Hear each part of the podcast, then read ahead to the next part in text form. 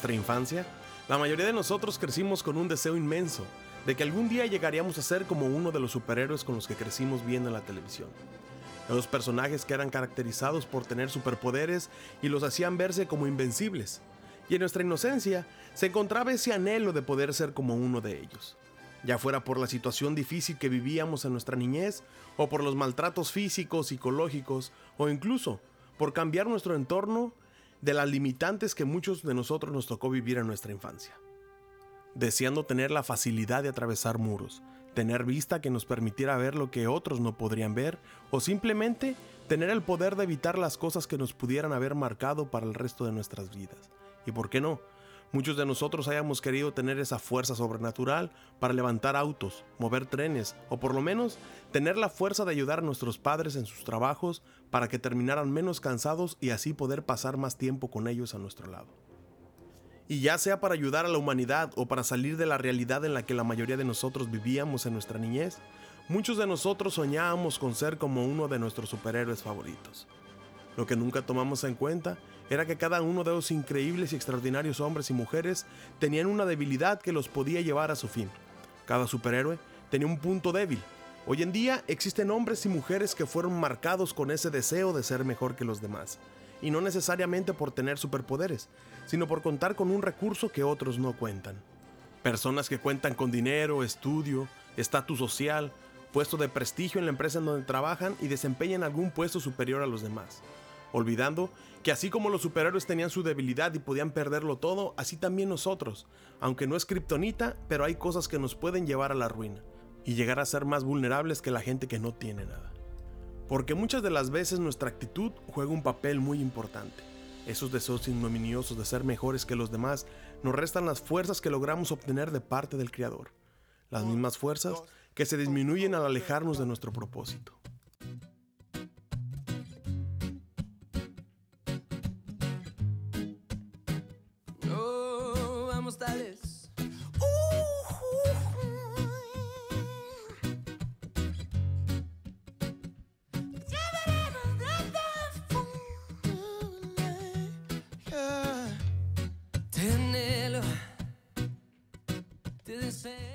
Bienvenidos a esta transmisión número 3 de este programa titulado Chile y Limón, donde estamos completamente comprometidos con su fe.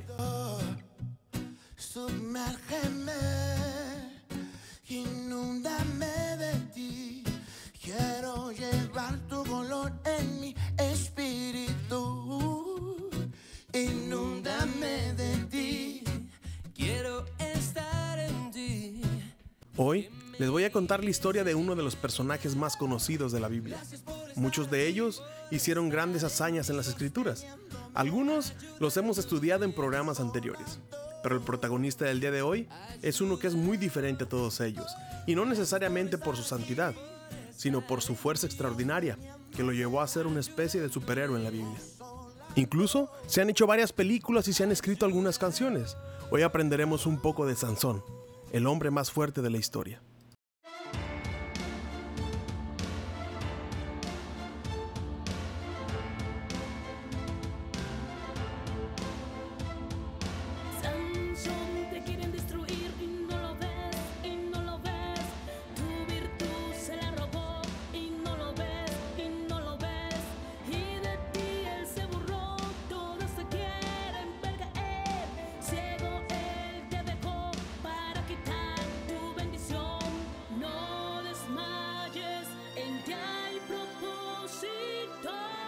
Esta, como otras melodías, están escritas de acuerdo a la historia que hoy desarrollaremos, que nos pretenden compartir las vivencias que marcaron la vida y vivencias que fueron muy relevantes para la vida de Sansón.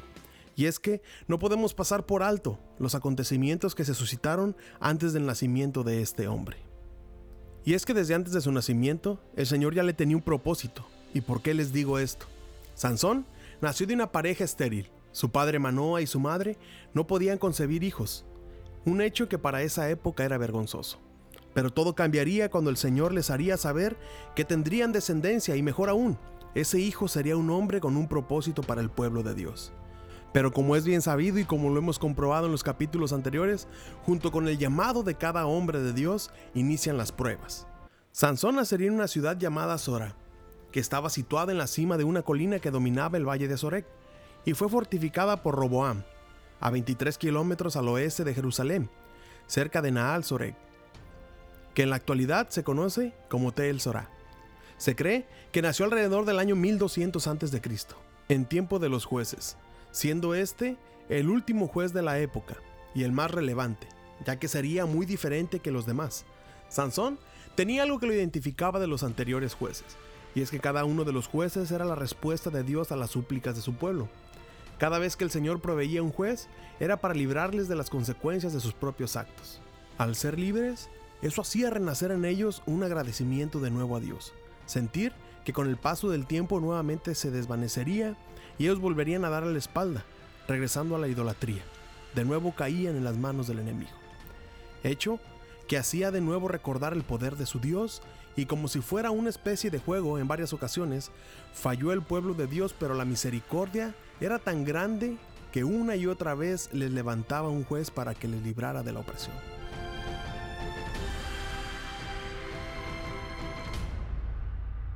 En esa época el pueblo de Dios tendría acérrimos enemigos.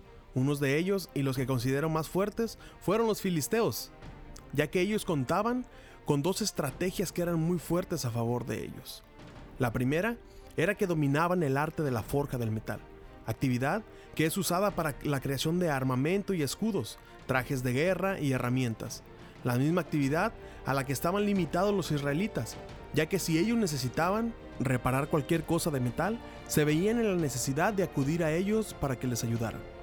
Esta era una ventaja abismal, ya que al contar con este conocimiento, el pueblo filisteo podía formar un ejército numerable y armado para levantarse en contra de cualquier enemigo. La segunda y más fuerte ventaja de los filisteos era que ellos en su cultura aprobaban la unión entre israelitas y filisteos. La seducción fue una gran arma, ya que al haber esta mezcla, los principios se ponían a prueba y la mayoría de los israelitas terminaban dándole la espalda a su Dios para adorar a los dioses paganos de los filisteos. Y poco a poco se alejaban de Jehová y de su cobertura.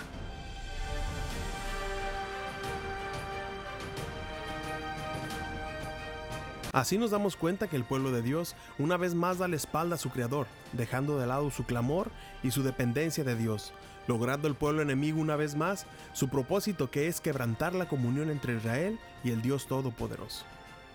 En nuestra vida, el diablo se arma de artimañas para fracturar esa conexión constante con Dios, usando armas muy sutiles como la seducción, orgullo y dependencia de los demás e inseguridad de nosotros mismos.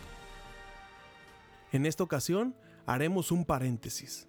Es que aquí es donde cabe recalcar un dato muy importante y que influirá en la vida de Sansón. Y me refiero a su voto nazareo. Y si se pregunta usted qué es un voto nazareo, no es necesariamente haber nacido en Nazaret, sino que el término nazareo viene del hebreo y significa separar.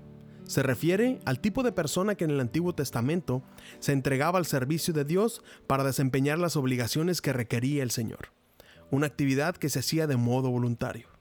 Los requerimientos los podemos encontrar en el libro de Números, capítulo 6, versículo del 1 al 8. Mencionaremos algunos que considero más importantes para esta historia.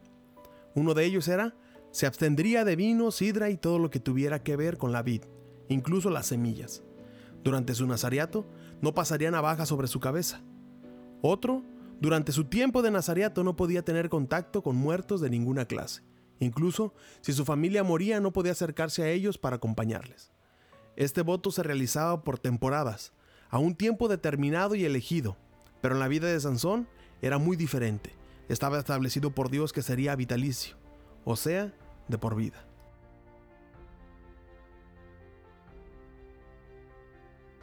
Continuamos con este relato de la vida de Sansón que aparte de su comportamiento estrictamente necesario, él estaba comprometido a ser libertador del pueblo del Señor, misma meta que parecía verse cada vez más lejos, ya que Sansón como tú y como yo era un simple hombre con defectos y errores, los cuales nos acechan más cuando nos alejamos de Dios. Algo más que al igual que Sansón nos acecha a nosotros el día de hoy en la soledad. Sansón, a diferencia de los otros jueces, él no comandaba grupos de personas dispuestas a seguirle, Sansón era todo lo contrario. Sansón siempre afrontó sus luchas y todas las batallas que venían en contra de él solo. ¿Te suena familiar que se enfrente un hijo de Dios solo en contra de un ejército de problemas? Tal vez tú has estado en esta situación o estés en esta situación, donde pareciera que nadie te entiende por lo que atraviesas, donde ante la batalla volteas hacia atrás y los tuyos no están ahí para apoyarte. Así se encontraba Sansón, en muchas ocasiones, pero esto no le limitó a pelear su batalla, ya que muchas veces tendremos que afrontar nosotros, al igual que él, los retos solo, con la cobertura de Dios.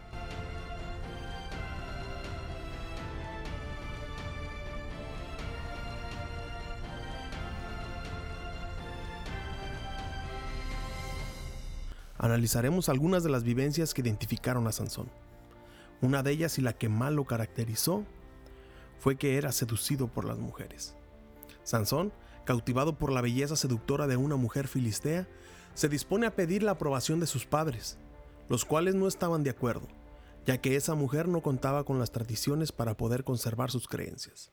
Y Manoa y su esposa le insistían a Sansón que buscara una mujer de su propio pueblo, que pudiera ser de agrado para Dios y que no llegara a ser un tropiezo para él. Pero como él estaba convencido completamente de que esa sería su mejor opción, insistió y les hizo que le acompañaran a Tidmat para conocer a esa mujer. Aconteció en el camino a Timnat un enfrentamiento entre Sansón y un joven león. Ese animal, que lo acechó y se acercó rugiendo hacia él, con el deseo de acabar con él sin imaginarse que ese hombre que atacaría estaba dotado con la fuerza sobrenatural que provenía del Espíritu de Jehová, el cual le permitió echar mano de ese león y como si fuera un simple cabrito lo destruyó, y de esa manera derrotó al león. Después de este acontecimiento, Sansón y sus padres siguieron su camino. Sansón continuaría con sus planes de que había trazado con esa mujer filistea, la misma mujer que se daría cuenta de la vulnerabilidad que tenía aquel hombre a los encantos de las mujeres. Y por medio de una seducción y un chantaje, esa mujer lograría obtener lo que deseaba de Sansón, aunque haya sido tal vez para muchos de nosotros un simple secreto, para los filisteos era una debilidad que les daría mucha ventaja. Otro acontecimiento que surgiría en la vida de Sansón sería que los filisteos, después de la venganza de Sansón por no dejarle ver a su amada, se levantarían en contra de él para perseguirlo y aprenderlo. ¿Recuerdan que Sansón peleaba solo? Y que no necesitaba de un ejército. Esto lo hacía aún más temible. Pero el mismo pueblo que él defendía sería el mismo pueblo que lo entregaría en manos del enemigo. Y una, vez, más, la traición, tocaría, a su puerta. Así como lo oyes, a este pueblo al cual Sansón ya había librado de varias batallas, de ahí mismo se levantarían tres mil hombres para apresarlo y entregarlo en las garras del enemigo. Pero esto que parecía el final de Sansón se transformaría en una victoria más para la lista de él, ya que al estar entre el pueblo enemigo vendría el poder del Espíritu de Jehová, y esas cuerdas nuevas con las que lo habían atado se hicieron pedazos, como si hayan estado quemadas por fuego, y las ataduras de sus manos cayeron dejándolo en libertad para defenderse y encontró ahí cerca de él una quijada de asno, la cual tomó e inició la masacre contra el pueblo enemigo, y los montones de gente muerta se acumulaban, un puño al lado del otro, hasta llegar a mil. Una vez más, el poder de Dios se hacía presente y él daría la victoria.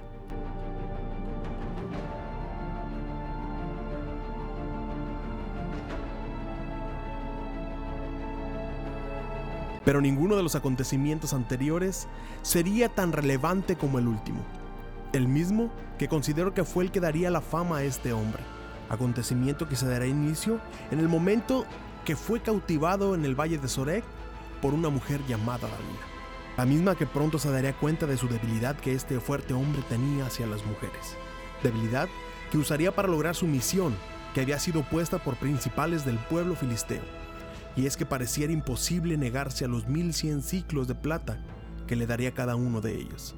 Aquí daría inicio un interrogatorio acompañado de otra traición a la vida de Sansón, sobre descubrir el secreto de él, el secreto de su gran fuerza. ¿Qué pasa? ¿Dalila? ¿Por qué me estás ocultando cosas? ¿Ocultarte cosas? Sí. Dices que me amas, pero no compartes conmigo tus secretos. ¿Qué secretos? ¿Quién es el dios que te otorga tu fuerza? Dime por qué permite que tu pueblo sufra. ¿Es un dios cruel o sois un pueblo estúpido? Dalila. Si vamos a estar juntos, tengo que confiar, pero ¿cómo voy a hacerlo si me has mentido? ¿En qué te he mentido? Diciéndome lo de las cuerdas nuevas. Solo seguía el juego, ¿recuerdas? ¿Tenías secretos para Taren? ¿Va a haber secretos entre nosotros? Soy un nazareno. ¿Y qué significa? Que tengo que cumplir tres promesas. Nada de vino, no tocar a los muertos ni cortar el cabello. Ya he roto dos de ellas. Si me cortara el cabello, me temo que perdería la fuerza.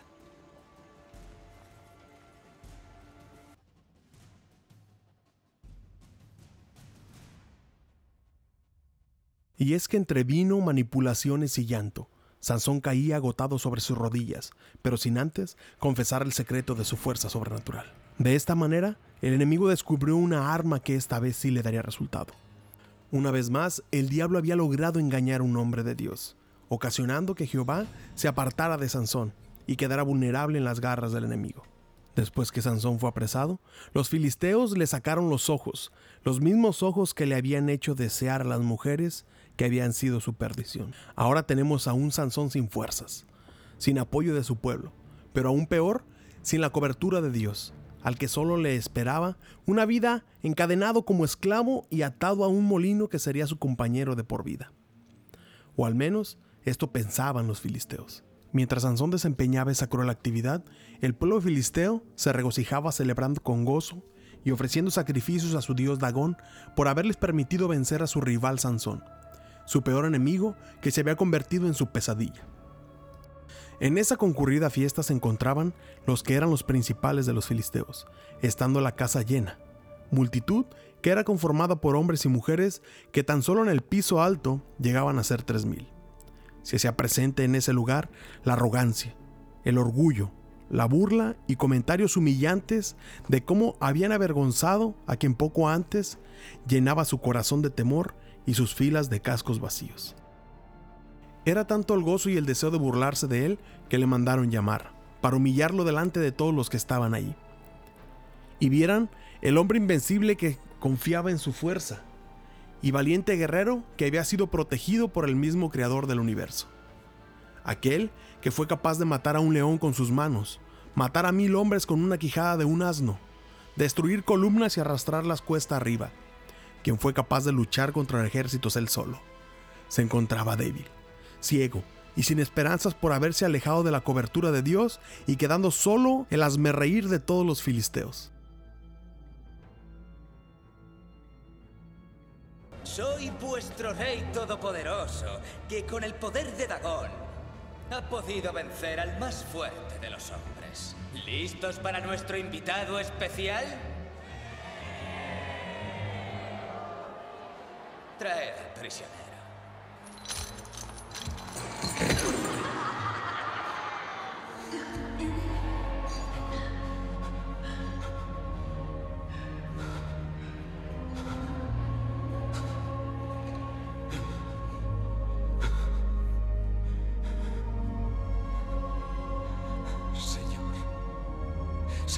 Necesito tu fuerza una vez más. Deja que muera con los filisteos.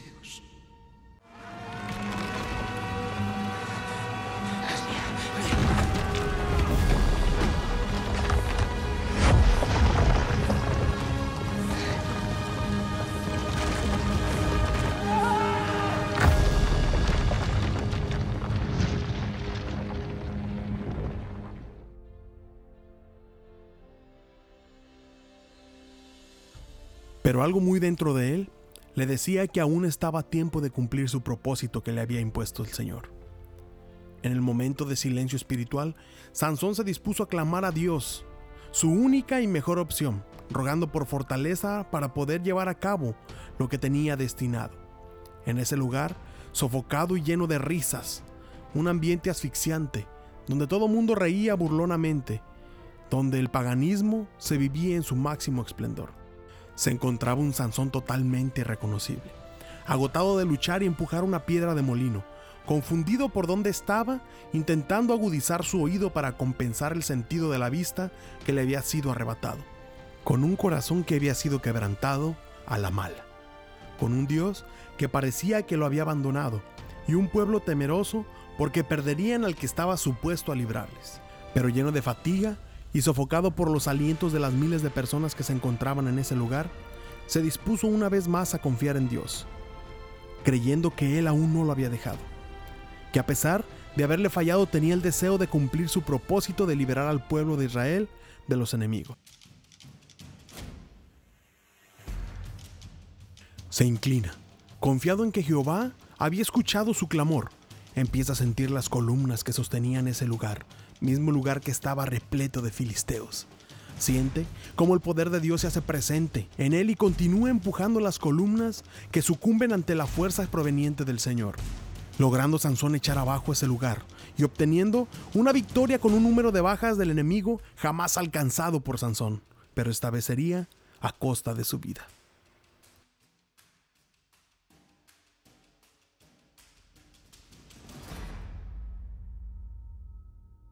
Con esta historia podemos aprender que a pesar de que hayamos cometido errores podemos volver a los pies del Señor. Podemos ser utilizados por Él si nos arrepentimos de corazón. Hermanos, tal vez en ocasiones nos sintamos invencibles, poderosos, con fortaleza económica o física. Pero créame, sin Dios nos convertimos en unos simples mortales. Si crees que estás atravesando un momento donde no logras ver a Dios en tu vida, te recuerdo que Él siempre está ahí para ti atento a tu clamor. O tal vez estás peleando solo y nadie de los que están supuestos a ayudar se encuentra a tu lado. Recuerda, la mano de Dios siempre estará ahí para darte apoyo.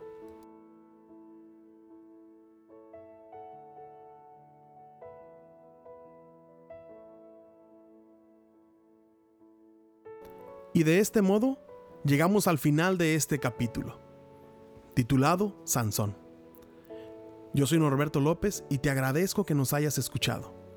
Te pido que de igual manera nos compartas con tus amigos, con tus seres queridos, para que de algún modo u otro seamos de bendición para ellos. Estamos haciendo todo esto de corazón. Pido una disculpa por el tiempo que nos hemos tardado en sacar otro capítulo, pero créanme, estamos preparando cosas que serán no solamente de bendición para nosotros, sino que podremos bendecir a los demás.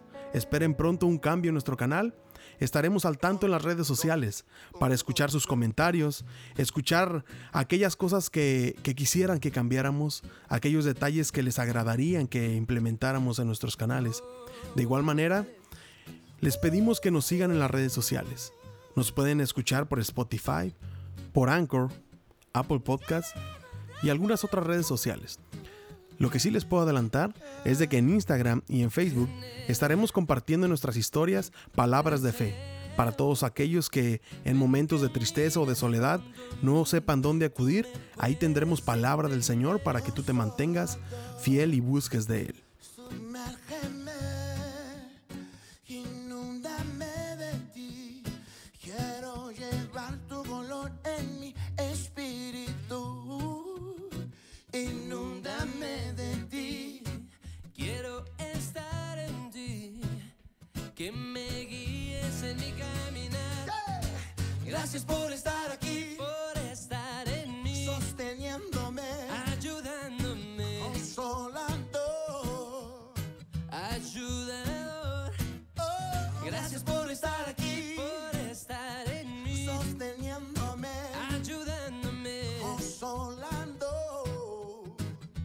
you